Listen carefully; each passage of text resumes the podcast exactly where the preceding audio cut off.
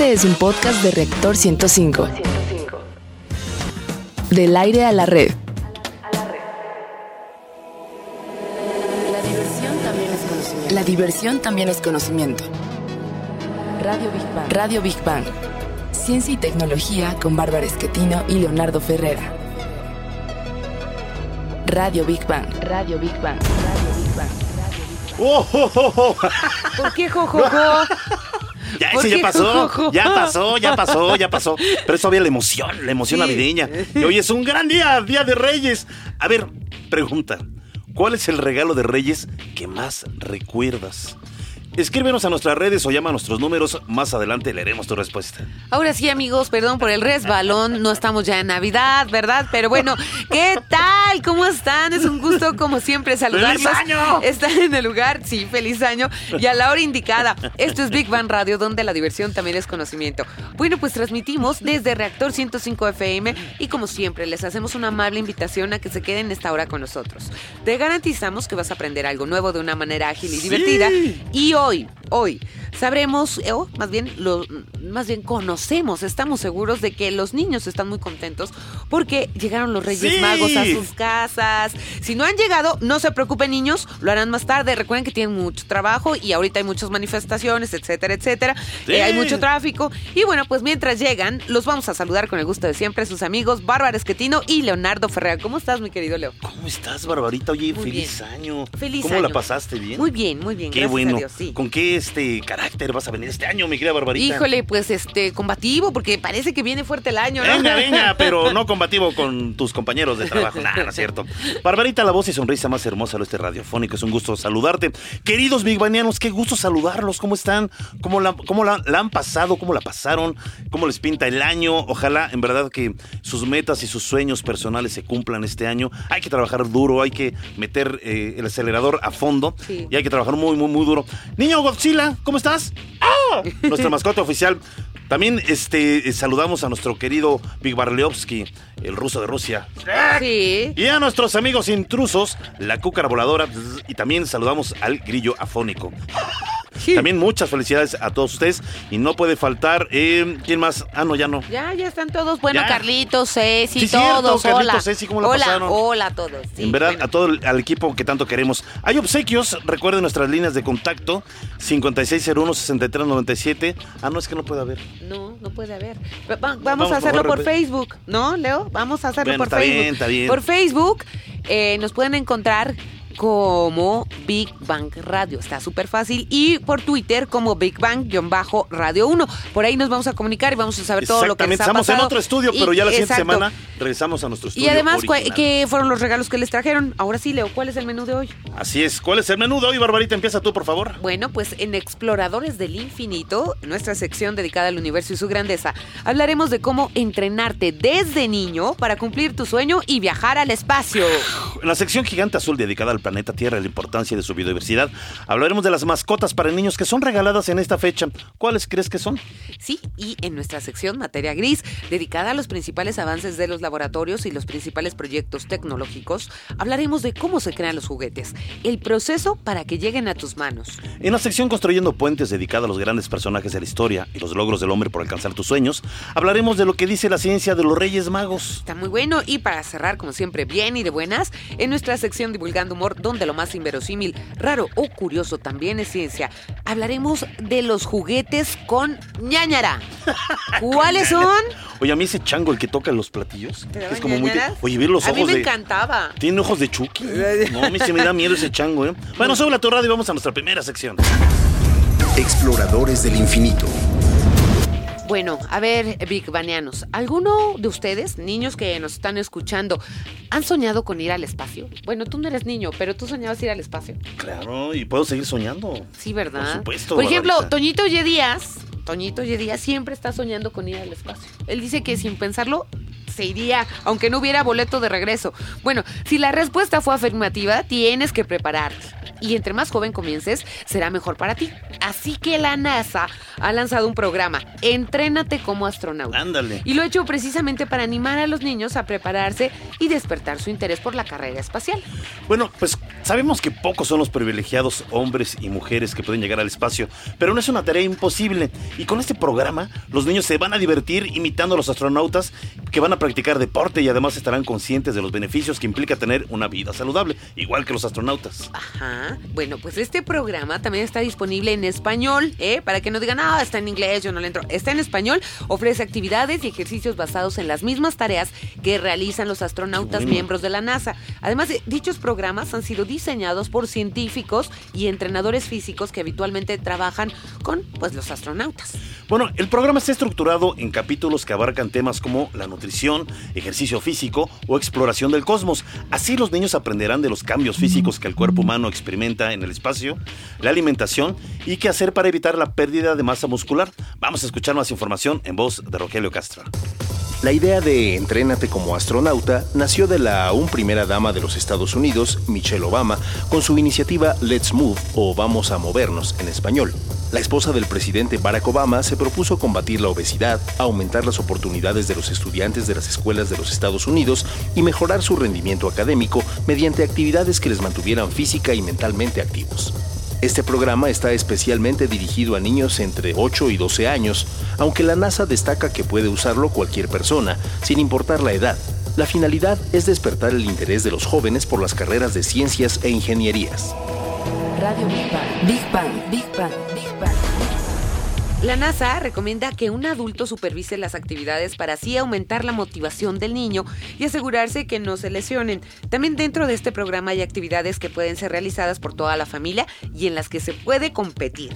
Y si tú, profesor, sí, tú que nos estás escuchando, quieres aplicarlas en tu clase, también hay actividades para el colegio.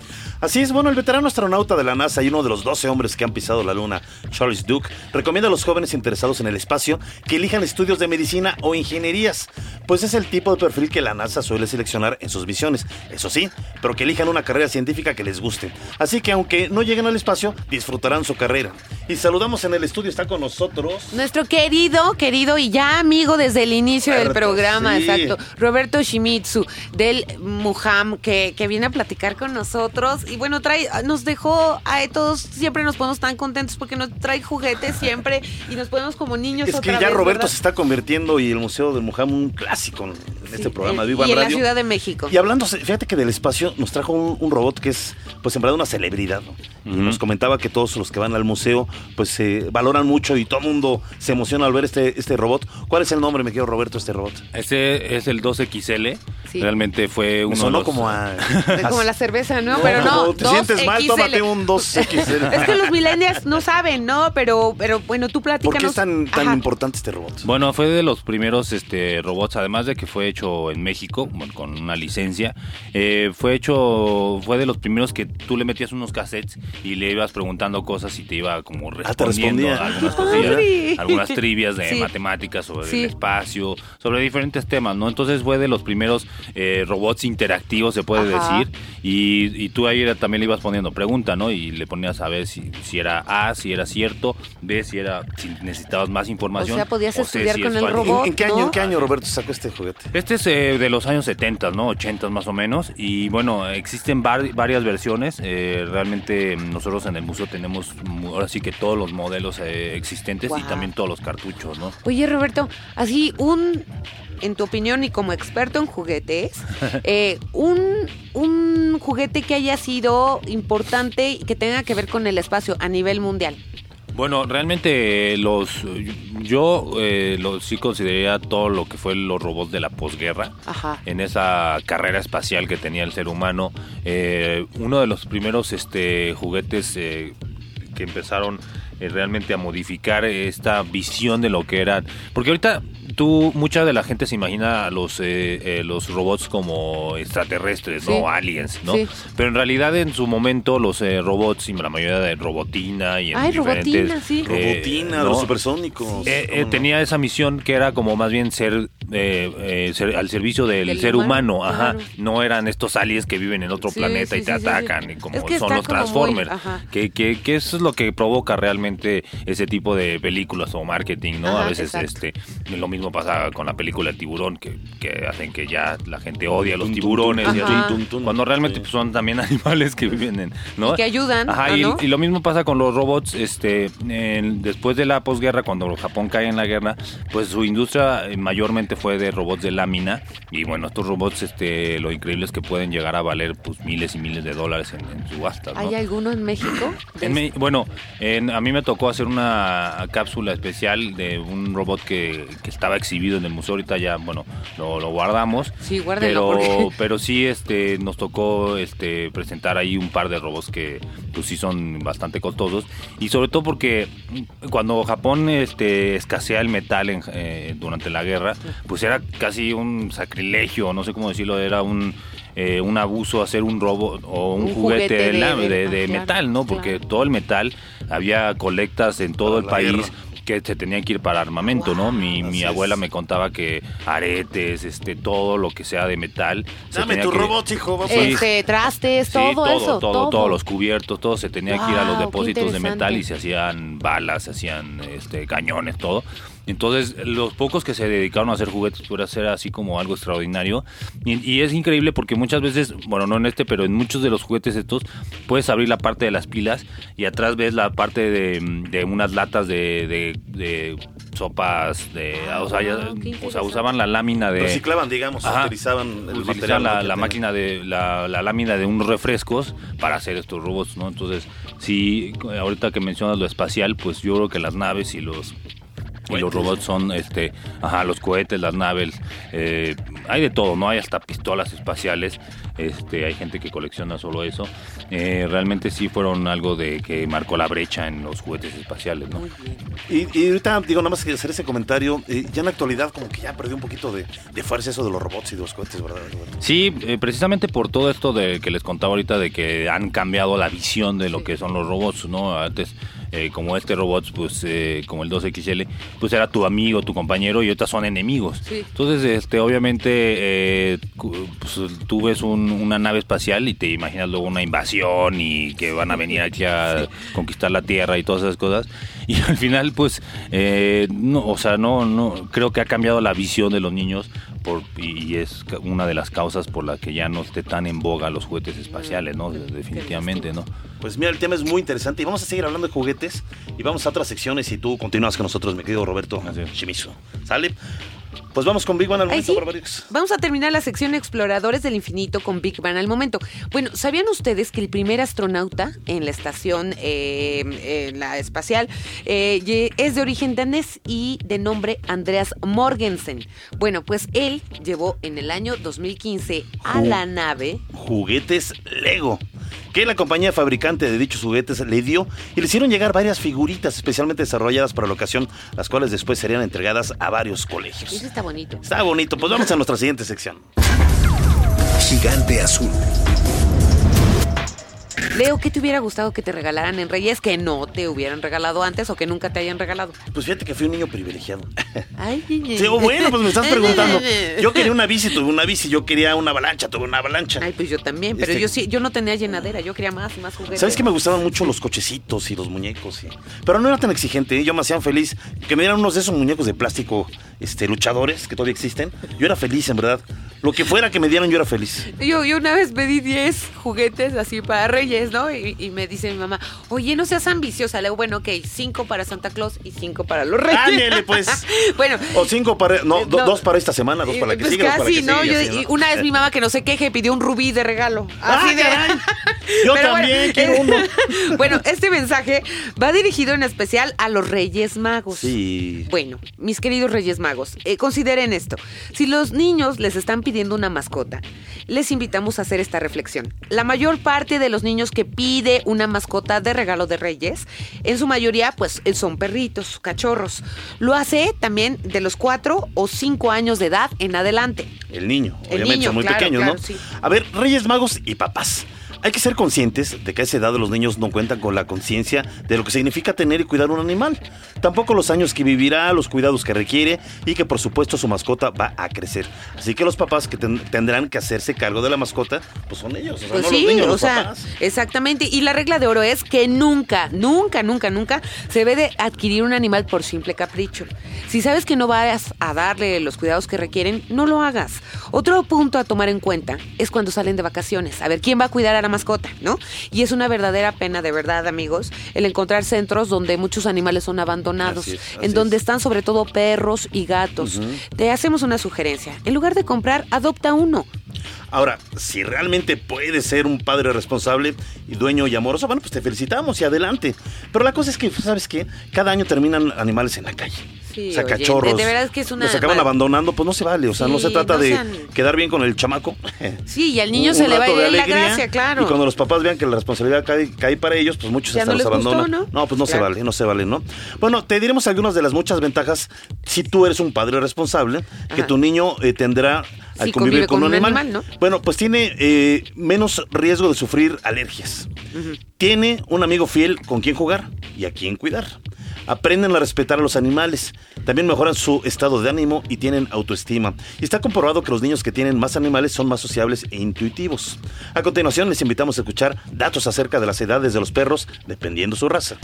Se ha calculado que la edad de un perro, equivalentemente hablando con la de una persona, corresponde por un año canino a siete años de un hombre. Esta información es falsa. La respuesta es que esto depende en gran medida de la raza y el tamaño del animal. Las razas de perros se pueden clasificar en cuatro tamaños. Perros pequeños son los que pesan 9 kilogramos o menos.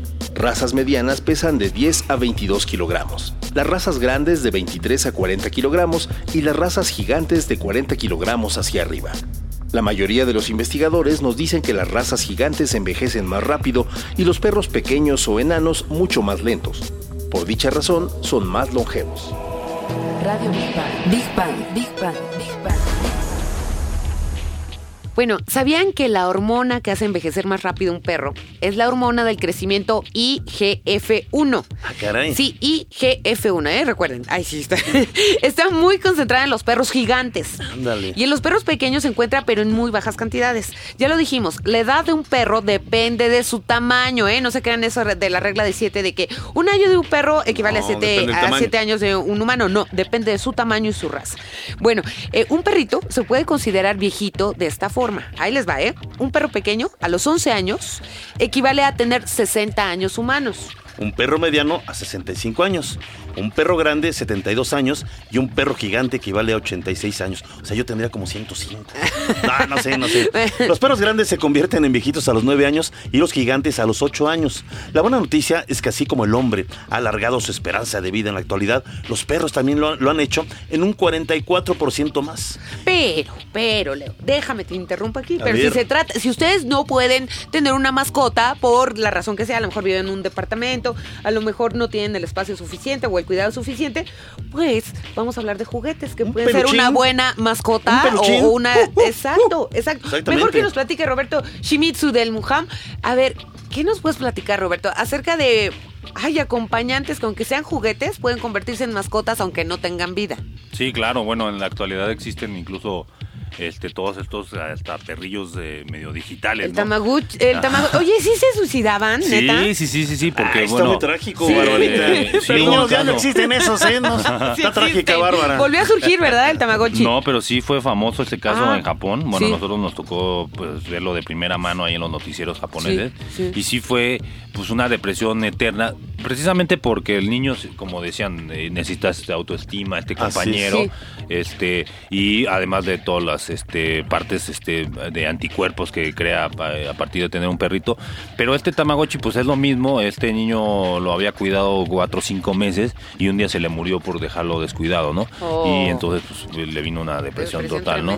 Pero sí es porque lo consideran pues su, su compañerito, ¿no? Eh, ahí es ahí la, la, la belleza y la magia que nosotros siempre hemos encontrado en el, en el Museo del Juguete, en los jugue en, pues en estos objetos Sí. eh, que son pues los más preciados en la etapa más bonita del ser humano, ¿no? Que es la, que la infancia, ¿no? Entonces, eh, por eso en el museo tenemos la variedad y lo pueden ver con estos eh, juguetes que Vamos a tenemos subir aquí. las fotos al rato, Ajá. ¿eh? Ajá. Todos estos juguetes pues fueron, se ven jugados, ¿no? Sí, se ven claro, este, sí el patín cierto, del diablo sí se ve cierto. aquí. Que Y esta muñeca que tengo enfrente me da miedo. Pero a- estamos hablando de otra Pero cosa. eso también puede ser una amiga. Pero Me da miedo esa ve- muñeca, pero- se ven jugados, ¿no? Todos estos, los Claro. billetes estos de los pancholares se ven jugados. Los pancholares, El, el- el juego de mesa. Sí. Y es eso, porque nosotros en el museo consideramos este que los juguetes jugados son aquellos que tienen esa energía guardada, ¿no? Tú te puedes meter en la actualidad en, en estas páginas como de, de, de eBay, así, Sí. que donde los juguetes más caros pues son los que están en caja, que Claro. nunca se abrieron. sí, sí. Oye, pero, Pero qué nadie los disfrutó realmente. Claro, eh, Son bueno, los yo sé que, no tienen alma, ¿no? ¿Sabes qué me Sí, acordé? Mi hermano es así. Dice, no, no los voy a abrir porque, porque ya pierden valor. Sí, pero no, bueno, no, sí, pero yo no, digo que hay que disfrutarlos. ¿no? Exacto. Me acuerdo hace un año, dos años que hicimos un programa de Vivan Radio en el Mujam Así es. que nos sacaron un gato antiquísimo Ay, de mascota sí. que tiene ¡Ih, creo que piel real o no sé qué bueno. Yo salí medio Ojos espantado reales ahí, también, ¿no? reales, Era no como- de piel real y maulla, ¿no? Sí, maullaba, Este, pero horrible. sí, Estaba es- como es- poseído. es Es, que ya era muy terrible. viejo. Pero se ese me juguete aparece en la noche y corro Es de los más viejos que tenemos en el museo es de 1900. En ese momento, justo el ser Sí. humano lo que quería era poder controlar a los animales, a estos animales domésticos. Sí, sí, a sí. pesar de que tú al perro le puedes decir, no, no te metas ahí. Sí, así, sí, pero pues nunca te tienen va a hacer vida, caso. Sí, sí, sí, claro, ¿no? tienen sentimientos Y- también, Y creo no yo. es que lo prendes y funciona, ¿no? Sí. Tampoco, como porque él, pues, como, como sea, siempre tiene que estar comiendo, tiene que tener mantenimiento, que es lo que ustedes mencionaban. Y precisamente esos gatos, esas primeras gallinas, eh, se hicieron con ¿Gallinas ese. también? Sí, se Ajá. hicieron con. eh, también está ahí al lado del gato. Ajá. Lo pueden visitar en la sala 1 del Museo del Juguete. Eh, precisamente de lo que se trataba era de poder, pues tú controlar esos movimientos de los de los de los animales a través de mecanismos este que- De- de, era reloj. cuerda, ¿no? Sí, eran de cuerda, eran de eh, la, mm, la taxidermia, que es la, Sí. la, la manera de, de disecarlos, lo hacían los franceses y el mecanismo interno lo hacían los suizos, que bueno, son los reyes de los relojes, ¿no? Y todo eso. Entonces, este, es, esos son de los primeros juguetes que, que de los que estamos hablando que están ahí en el museo y sobre todo que, que también ha ido evolucionando mucho eso de, de, de tener el compañerito, ¿no? También ahorita pues se acostumbran mucho estos peluches que como que hablan, que tienen olor, que, que se calientan, ¿no? Sí. Que, que tienen calorcito. Eh, y yo creo que, que sí eh, todos estos juguetes son este compañeros este pues invaluables de la niñez, ¿no? Sí. Y por eso hay gentes que guardan sus muñecas, bueno, en el museo hemos tenido casos Sí, extraordinarios de Yo señoras conozco señoras que... que tienen guardadas sus muñecas 60, 70 años y no la quieren tirar. Ya ellas pues eh, se saben que están débiles y todo. Quieren venir ellas al museo a dejarlas. Cuando se despiden de ellas no saben el drama que es. Ay, es como despedirse de una hija o más fuerte que su hija, porque ahí está del lado su hija, pero como su hija no cuidó la muñeca, se, se encariñó más con la, mu- con la muñeca, ¿no? Entonces, eh, y obviamente pues no la quieren tirar a la basura, no la quieren tampoco dárselas a sus hijas que también la van a tirar o desechar, entonces prefieren donarlas al museo y es lo que hemos tenido muchos casos en los últimos años de señoras de la tercera edad que han venido a donar sus juguetes que han guardado Lili, toda la vida. no te vayas por No, favor, pues yo es te que yo amo. sí conozco, es Sí. que mira, cuando quieres algo, le, le imprimes parte de tus sentimientos, etcétera. Totalmente, totalmente. No esa muñequita con la que tú te sentabas y tal vez le servías el té Sí, y jugabas. Pues se iba llenando de una energía especial. Ese carrito que recorría toda la casa, todos los comedores de tus abuelos, de tus tíos, pues se iba llenando de una energía especial, se iba despostillando, Sí. se iban las rueditas, pero esos son los que tienen sabor, ¿no? Claro. Esos son los juguetes que tienen y que sí cumplieron ese objetivo del juguete que era entretener, dar imaginación, creatividad a los niños. Y la verdad es que en la actualidad, pues eh, muchos niños na- muchos papás creen que sus hijos están jugando pues, solo por picarle a la pantalla y pues perdónenme los papás que nos están escuchando, pero picarle a la pantalla no es jugar. Una cosa es el juguete, pero el que enseña a jugar es el padre de familia y si el papá no se sienta con el hijo a fumar, pues, el, el hijo puede tener ahí unas canicas, puede tener un trompo, pero si el papá no le avienta, no, no, no le No enseña, enseña a a usarlo, aventarlo, claro. no le enseña a jugar con las canicas, no le enseña, pues el, el niño no, no va a preferir precisamente irse a la televisión y sentarse y, y comerse ahí unas papitas, Pues ¿no? muy bien, Roberto. No te nos vayas. Vamos a terminar esta sección y seguimos contigo. Vamos Vamos a terminar la sección gigante azul con Big Bang al momento. Y Hachiko, el perro Akita japonés, ya que estamos hablando de, de estas figuras emblemáticas de los juguetes, sobre quien se han creado múltiples historias alrededor del mundo y del cual su gran amor y lealtad a su dueño le han hecho merecedor de juegos, animes y juguetes y de qué más. De películas, cuentos. Y sa- sabes que hace unos días tengo- acabo de ver nuevamente en televisión. ¿Tienes un Hachiko? Sí, sí, sí, peluche y taza traes. tengo. Pero la- vi vi la versión eh, americana. La de siempre a tu lado. No me gustó. Richard No, Gere, la ¿no? japonesa era la que te Gere. La, desgarraba. la- la- ¿sí? la vi por enésima vez eh, hace poco, Sí. son unos días, ¿no? Pero bueno, este, estamos hablando de, de De que... Sí, exactamente, pero sobre todo de corazones conmovidos, decíamos, eh, y hay una estatua de bronce en su honor de Hachiko frente a la estación de Shibuya en Tokio, en el mismo lugar donde siempre esperó a su Ay, qué triste. Así es, así De verdad. Así es. Pues vamos a nuestra siguiente sección. Materia gris. A ver, ¿se han preguntado, amigos, Leo, cómo se crea un juguete? Pues yo le voy a preguntar a Santa cuando lo vuelva a ver. y Yo, a los Reyes Magos. yo más bien le voy a preguntar a Roberto, pero le voy a preguntar otras cosas, ¿verdad? Bueno, este Bueno, es un- ¿dónde lo mandan a hacer ellos? Eh, Está bien. Exacto, porque ellos también, Sí, digo, no pueden hacerlo todo, pobrecitos. ¿no? Bueno, este es un proceso bastante elaborado que lleva varias etapas. Eh, resumiendo, la primera es cuando los diseñadores de producción de juguetes determinan qué tipo de juguete quieren construir. Bueno, pues para hacerlo, investigan las preferencias de un grupo de edad en particular, ¿no? Con la finalidad de saber qué juguete tienen que fabricar. y luego crean borradores. Después se reúnen con el personal de producción y otros diseñadores. Más tarde crean prototipos que son revisados por los gerentes y aprobados por los niños. Fíjate qué interesante, aprobados por los niños. Hacen los ajustes pertinentes y así tendrán el diseño final. Imagínate, yo lo quiero más color rojo. Pues es que ellos son Yo al quiero final que del día los que se enamoran más. de los juguetes. Pues está ¿no? bueno, Sí, está sí, sí, bueno. sí. Eh, hay que hacerle caso eh, a los niños, ¿no? Finalmente, ¿no? Bueno, les hacen los ajustes para sacarlo al mercado con sus respectivas compañías publicitarias. Pero, ¿sabías que los diseñadores de juguetes se especializan? Sí, o sea, no es nada más que se les ocurra, ¿eh? Por ejemplo, algunos se dedican a elaborar juguetes para niños de determinada edad, como niños pequeños, o qué tal para los preadolescentes. Otros en las cajas donde van los juguetes o los empaques de los juguetes, y otros son independientes y venden sus ideas a las grandes compañías para que desarrollen y produzcan sus juguetes. Pero fíjense, lo más importante para un diseñador es que cuente con imaginación, creatividad y arte. Claro. Muchos de los diseñadores de juguetes tienen una licenciatura industrial o licenciatura en juguetes. Por ejemplo, en Estados Unidos, en Nueva York, se encuentra el Fashion Institute of Technology y ofrece la licenciatura de artes finas en el diseño de juguetes. Vamos a escuchar más sobre una de estas compañías. Es de hecho una de las más importantes a nivel mundial de juguetes en la siguiente cápsula. En 1945, una empresa fundada en la ciudad de El Segundo, en California, colocó en el gusto de millones de niños productos y marcas como Fisher Price su nombre Mattel, el cual se deriva de los nombres de sus dueños, el matrimonio compuesto por Harold Matson, a quien apodaban Matt, y Elliot Garner, a quien decían él. Mattel, la creación de Barbie en 1959 apuntaló a la compañía a convertirse y mantenerse por muchos años como la principal fábrica de juguetes a nivel mundial. En 2002, Mattel cerró su última fábrica en Estados Unidos, mudando sus operaciones a China. Radio Big Bang. Big Bang. Big Bang. Big Bang. Bueno, pues eh, vamos a un corte y regresamos con más de Big Bang Radio, donde la diversión también es conocimiento. Big Bang. Big Bang. Del aire a la red.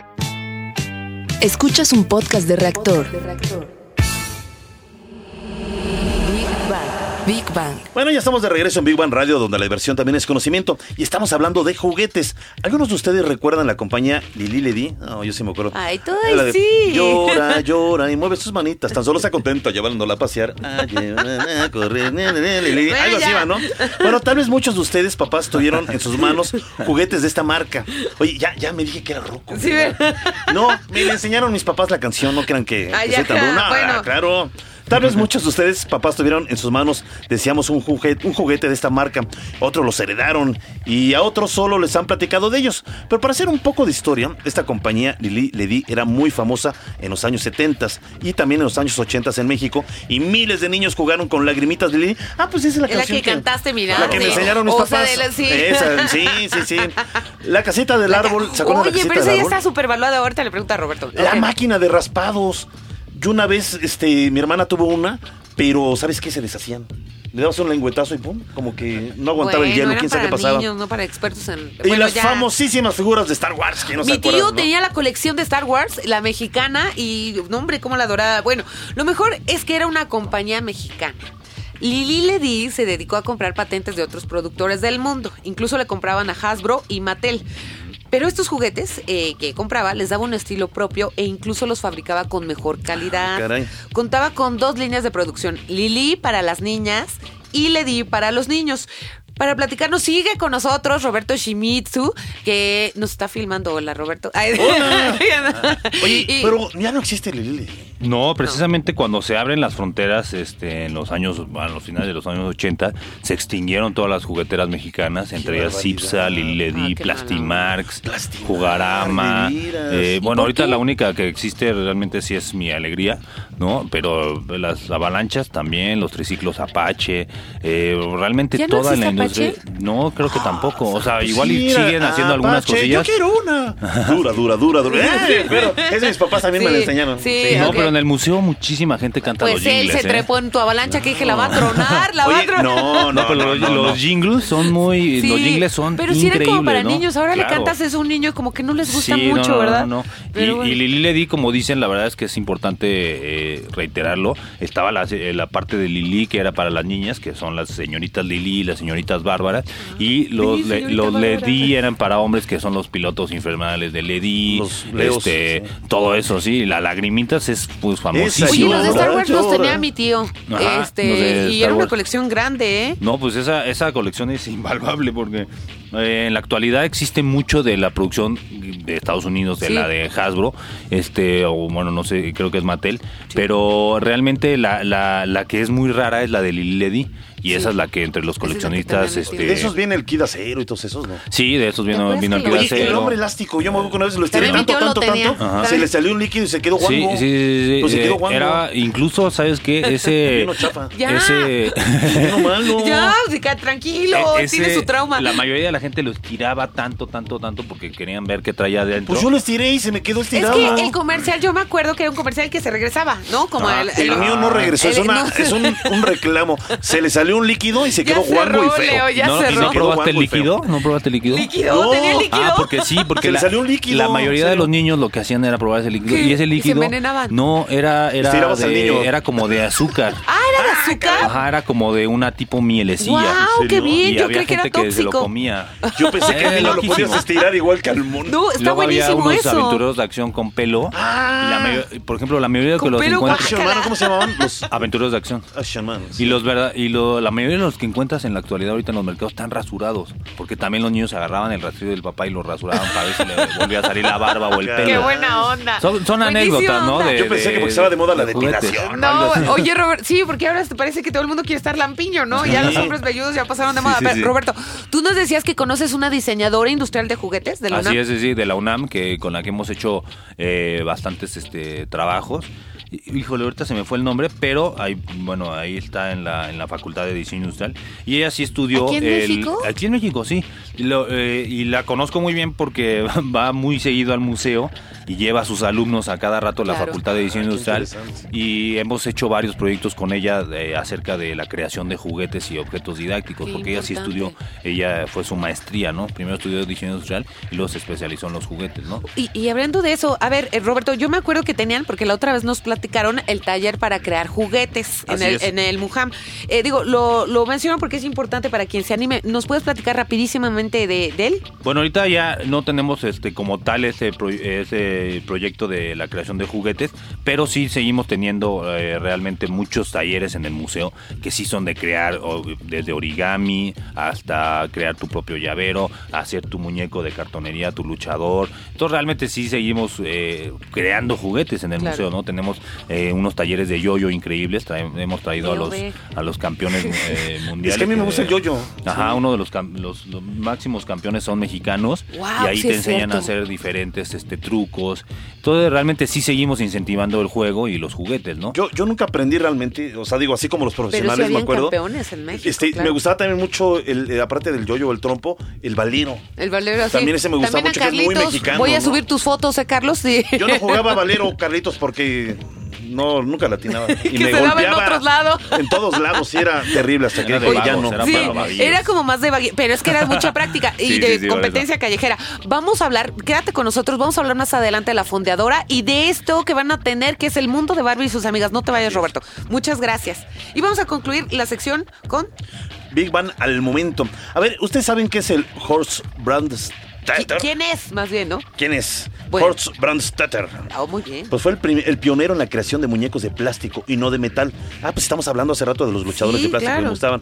Entre su legado se encuentra la creación del Aro Ula Ula. Y de los afamados muñequitos de Playmobil, bueno, el material, ¿verdad? el año pasado, mm, bueno, creo que ya fue en el ya es Antepasado. antepasado, ¿verdad? A los 81 años de edad murió.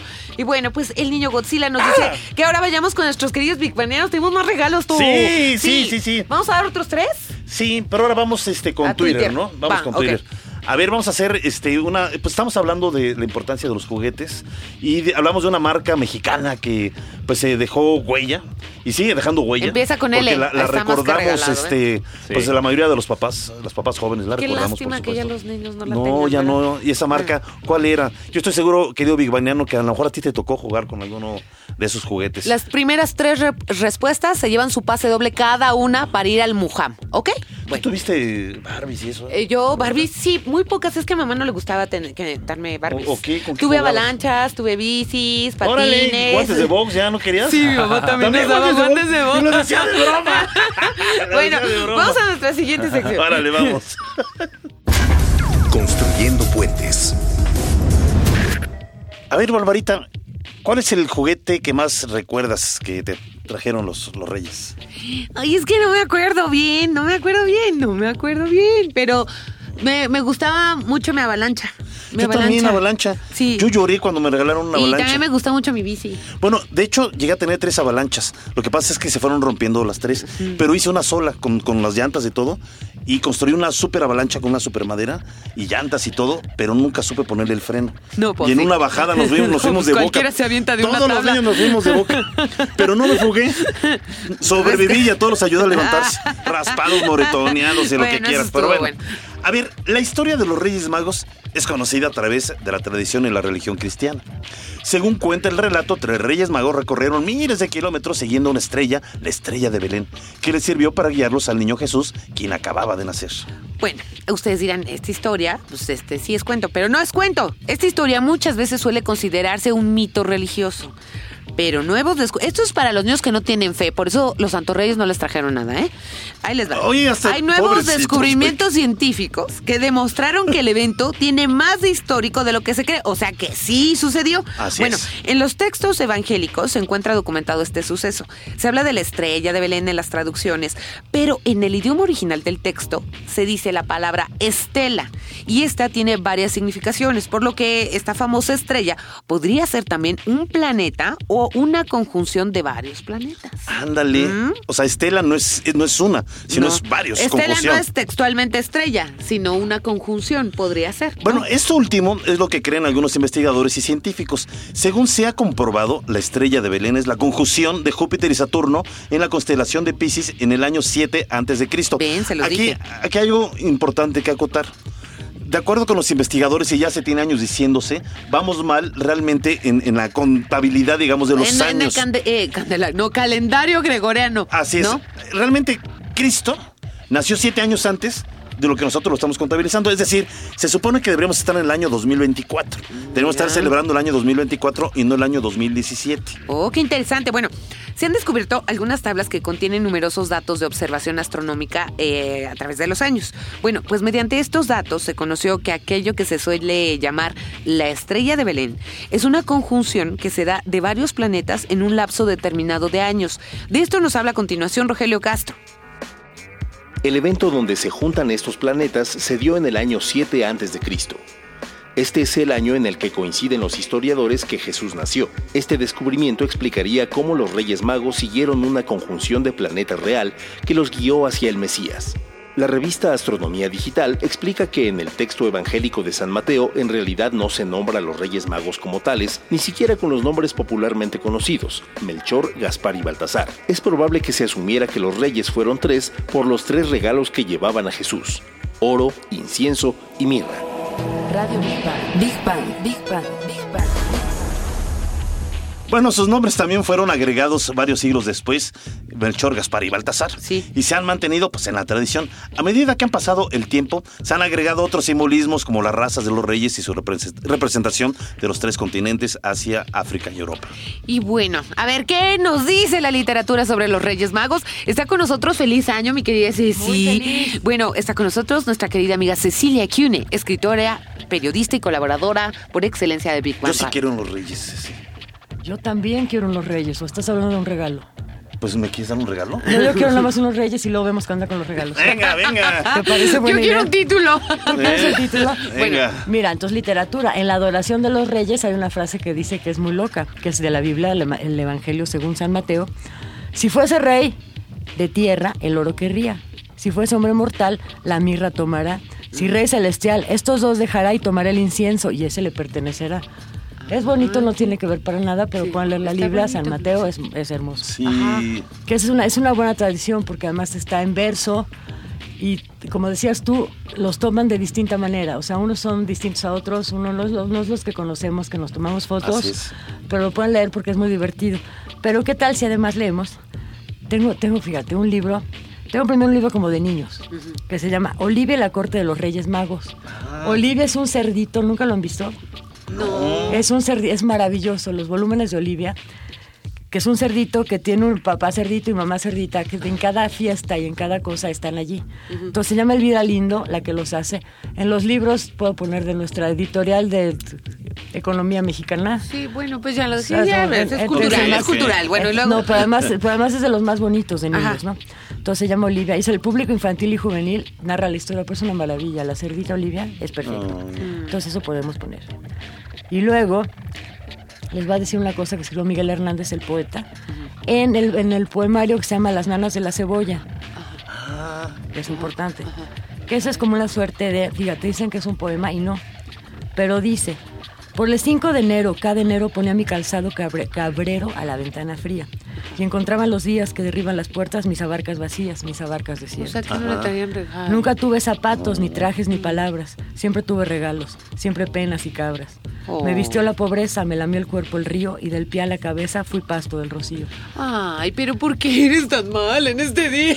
No, eso es para que haya una especie de contraste. Ok. Que no, no todo es bondad. Eh, no todo es bondad. O sea, y si no les traen regalos, los puedes vestir el rocío, ¿no? Yo pienso que sí, Sí. pero ¿qué tal Miguel Hernández y Olivia? Les doy esos dos que son una, una suerte de niño muy divertido y Miguel Hernández porque además en ese libro tiene otro poema que se llama El 5 de enero y habla de los reyes que nunca llegaron. Creo que está bien para no estar... ¿No les Bueno. parece buena idea? Eh, ok. A veces, a veces llega a pasar que por alguna razón no pueden llegar. Sí. Pero cuando es un adulto uno entenderá por qué. O sea, y hay razones finalmente, ¿no? Y tenemos a los Reyes Magos siempre. Podríamos leer todos estos libros de los Reyes, pero hoy no quise.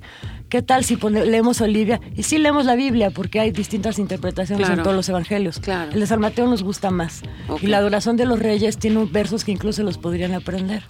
Quizás si los Reyes no vinieron y se aprenden una estrofita, recapaciten y regresen. Bueno, pues, Eso está bueno. Eso está bonito, ¿eh? Vengan, Reyes, no Oye, hagan. Oye, ¿algún regalo que recuerdes de Reyes Magos? Ah, una máquina de escribir. Ah, Ay, qué bonito. Tenía que ser porque ya lo traía en las venas, Pero escritora. Era, era de esas que venían en una especie de maletita. Sí, que eran unas chiquititas, ¿no? Sí. Ajá. Y que venían además con 200 hojas. Fue buenísimo. Tenía Qué como bonito ocho regalo. años. Y no volví a pararme de ahí como hasta la primavera y la escuela no me fue muy bien. O sea, pero fue qué buen bonita regalo, escribí. ¿verdad? ¿Qué le quieres pedir a los reyes para este año? Ay, les quiero pedir libros, les quiero pedir música, les quiero pedir tranquilidad.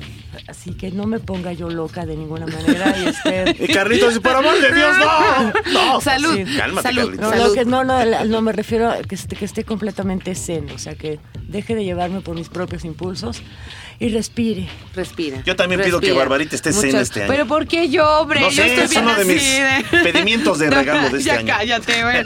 Pues vamos a cerrar. Muchas gracias. De Ay, nada. Vivan al momento. Bueno, de acuerdo con los científicos, los reyes magos, más que reyes, podrían haber sido un grupo de sabios. Bueno, eh, como dijo Cecilia, tampoco en el Evangelio se habla de reyes, aunque sí de magos. Claro que en aquella época un mago era equivalente a un sabio.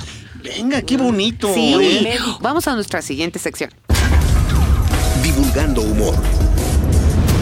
Barbariux, ¿tuviste alguna vez un juguete que te dieran los reyes raro, extraño? juguetes que recuerdes? Que yo me acuerde, no.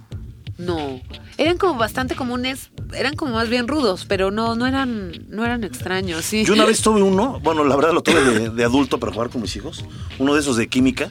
Yo creo Ay, que de hice- química, pero eso no es raro. No, espérame, yo creo que hice mal alguna poción que me, me explotó el, el- el matraz. Y ya desde ahí ya dije, ah, caray. Para mí eso fue raro, no sé por qué algo, algo seguí mal, ¿no? Pues sí, claro. Bueno, fíjate, uno de los juguetes más polémicos fue la venta de la Barbie embarazada. Se interrumpió en el año 2002 debido a las controversias que esto ocasionó. Claro. Y muchos se preguntaron, bueno, ¿por qué? Pues es muy educativo. Pues el principal supuesto problema era el hecho de que no llevaba un anillo de bodas. Ah, caray. O sea, O sea, ¿dónde estaba el rompía- padre de esa rompía criatura? el concepto clásico de familia. Claro, porque los niños decían, ¿y con quién se casó? Ajá. ¿Por qué está embarazada? Claro. ¿Y quién? Pues Pero aparte se le abría la barriga, ¿no? Y se le veía el bebé. Ay, qué cosa Pero tan fue más rara. por cuestión moralina, digamos, Ah, que, que- que- que fuera feo Sí. que tuvieran, pues no, digo, estaba bonito que tuviera un bebé. Pero bueno, y mientras el tiempo seguía de eterno novio. Pues sí, es que a él no le gustaban los compromisos. Pero bueno, Nah. la, la Barbie embarazada, eh, pues está muy bueno tu ejemplo, pero se queda corto. Con algunos juguetes que se fabrican en China. Por ejemplo, un gato atropellado. ¿Para qué uno quiere un gato atropellado, no? Bueno, ¿Para qué yo para qué le compraría a mi hijo un gato atropella- atropellado con las entrañas además de fuera, ¿eh? Bueno, otro juguete extraño es un carrito para bebés y tiene por figura un cíclope con el cráneo abierto en la parte donde se sienta el bebé o se recarga, ¿no? Para que el niño o la niña se siente en el cerebro del cíclope. O sea, y uno va empujando el cerebro. Al niño con el cerebro. Con, con el niño cíclope dentro del cerebro, ¿no? Bueno, Bueno, de los juguetes extraños, vamos ahora a los juguetes más caros del mundo. Siguiendo con Barbie, la muñeca más querida en el Uy, mundo, nos la cual... trajeron unos, de- de- Sí. unos ejemplos 60, 70, Se- no, sí, unas muy cosas bonitos, fan- ¿no? fantásticas. Pues decimos la muñeca más querida en el mundo, la cual ha evolucionado bastante desde que salió su primera edición en 1959, cuando Mattel compró los derechos de la muñeca It Lily alemana. Pues hoy en día la primera edición de Barbie cuesta 8.500 dólares. 8.500 dólares. Pues miren, aquí tengo unas que están carísimas, nada más que no les voy a decir para que no vayan a. Ya ven cómo andan Eran espantados. tres, ya son dos con razón. A ver, saca la no, otra. No, no se espanten. Va otra.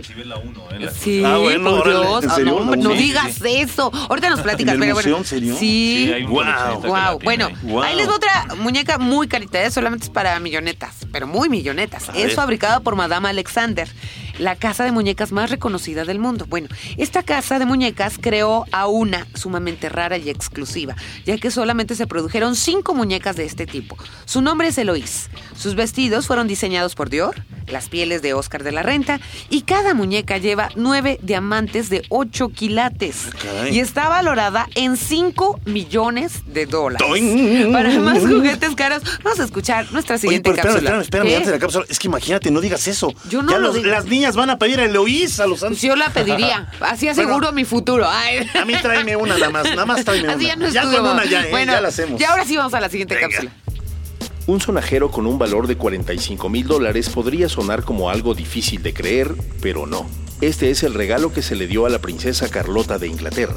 El sonajero que impresionó al mundo con su altísimo valor fue creado por The Natural Shapir Company en exclusiva para la princesa. Este fue realizado en oro blanco de 18 quilates y gracias a los zafiros, rubíes y diamantes consiguieron formar la bandera británica. Este es solo uno de los ejemplos de cómo la industria del lujo ha visto en los juguetes una oportunidad más para explorar con materiales, diseños, tecnología y, por qué no, alguna que otra idea un tanto excéntrica.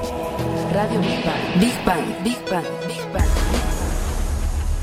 Y de los juguetes raros y costosos, vamos ahora a los juguetes peligrosos. Aprovechando el éxito de una serie de televisión en Estados Unidos, un juego policíaco ofrecía a los niños la posibilidad de recolectar huellas digitales. Bueno, el kit de este juego tenía brochas, luz ultravioleta, guantes, o sea, como todo un perito, ¿no? Y polvo venenoso, polvo venenoso.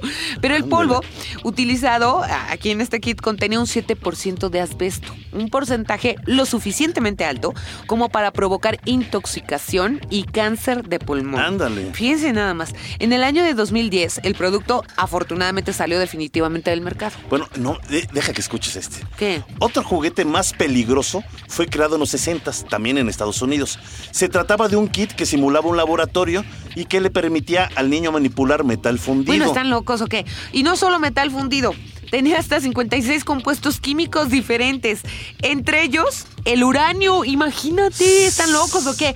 Además, su manual nos enseñaba a preparar explosivos, o sea, muy, muy Y interesante para esta época, ¿cómo ¿verdad? crees, eh? No, bueno, a ver, antes, antes eh, de cerrar ya el programa, es muy importante que nos platique Roberto eh, acerca de la fundadora que tiene el Mujam para que ustedes participen. Vamos a subir también los datos a la página, por favor, Roberto.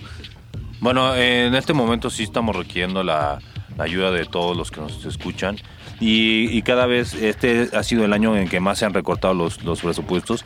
Nosotros salimos muy afectados, no vamos a tener el apoyo de este año para realizar todas las actividades culturales, los talleres, eh, muchísimas de las exposiciones temporales también las tuvimos que cancelar, incluso ya tuvimos que eh, recortar un poco del personal del museo este año.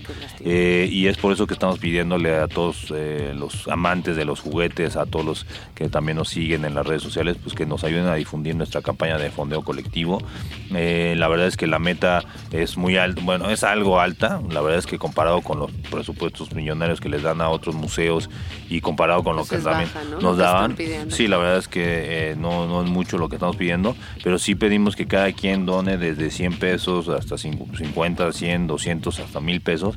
Y se agradece muchísimo que, que puedan entrar a la página de Kickstarter o en nuestro Facebook también, Museo del Juguete MX, ahí pueden ver todos los links para que se puedan meter, se dan de alta como usuario y ya pueden donar y a cambio pueden recibir premios pues, increíbles desde entradas dobles gratis, tazas conmemorativas, arte pues, hecho en el Mujam y bueno, ya si Hasta existe juguetes. alguna fundación y, o algún mexicano filántropo que se anime a donar un poco más, pues puede llegar hasta tener el nombre del museo, ¿no? Ah, Entonces ok. sí, sí estamos este, requiriendo este tipo de ayuda y pues muchísimas gracias. No, gracias a ti, Roberto. Y una manera de apoyar al museo es también yendo a sus exposiciones constantes es, y a los eventos es, que, es. que están haciendo. El que se aproxima es este, es hoy, el 6 de enero, Así a las 12 del día, eh, el mundo de Barbie y sus amigas, ¿verdad? Sí, el día- 6 y 7, ¿no? Sí, el día de hoy es como la preinauguración, Sí. el día de mañana ya está abierto al público. Oficial, ok. Oficial, este, y- y- para que nos puedan visitar, ¿no? A ver, rápidamente, van a ver, bueno, eh, si van hoy, eh, el día de hoy va a haber la bienvenida, por supuesto, Así Street Art.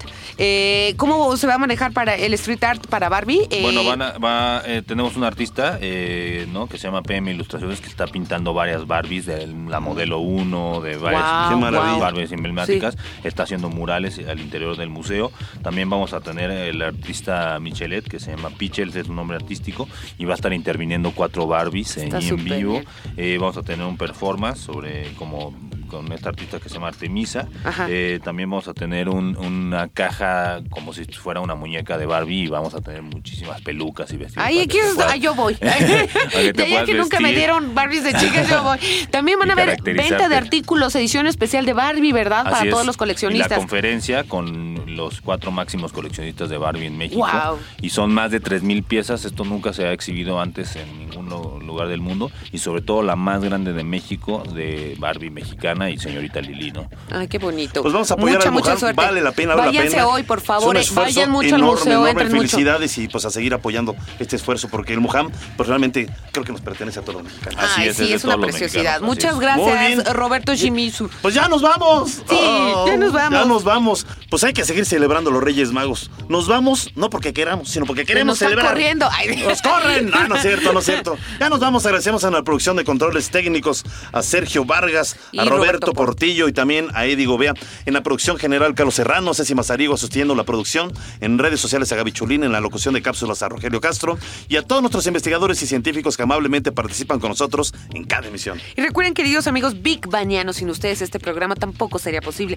Gracias por estar con nosotros, gracias a los Reyes Magos que nos visitaron, gracias a Roberto Shimizu de El Mujam, gracias también a nuestra mascota, el niño Godzilla, nuestro corresponsal, eh, el ruso de Rusia, Vic Barlowski, ay, y a nuestros amigos intrusos, la cúcara voladora y el grillo afónico. Nos despedimos, sus amigos, Bárbara Esquetino y Leonardo Ferrera. Felices Reyes, hasta la próxima semana, en, fu- en punto, no, en punto de las 11 de la mañana. Órale, ya. Esto es Big Bang Radio, Ya donde la quiere comer diversión rosca, Barbarita. también es conocimiento. Adiós, Los Abu. queremos, llora, Besos. llora, mueve sus manitas. Ya, adiós, los queremos. La diversión también es conocimiento. La diversión también es conocimiento. Radio Big Bang. Radio Big Bang. Ciencia y tecnología con Bárbara Esquetino y Leonardo Ferrera. Radio Big Bang. Radio Big Bang. Radio Big Bang. Esto fue un podcast de reactor. Podcast de reactor. Del aire A la red.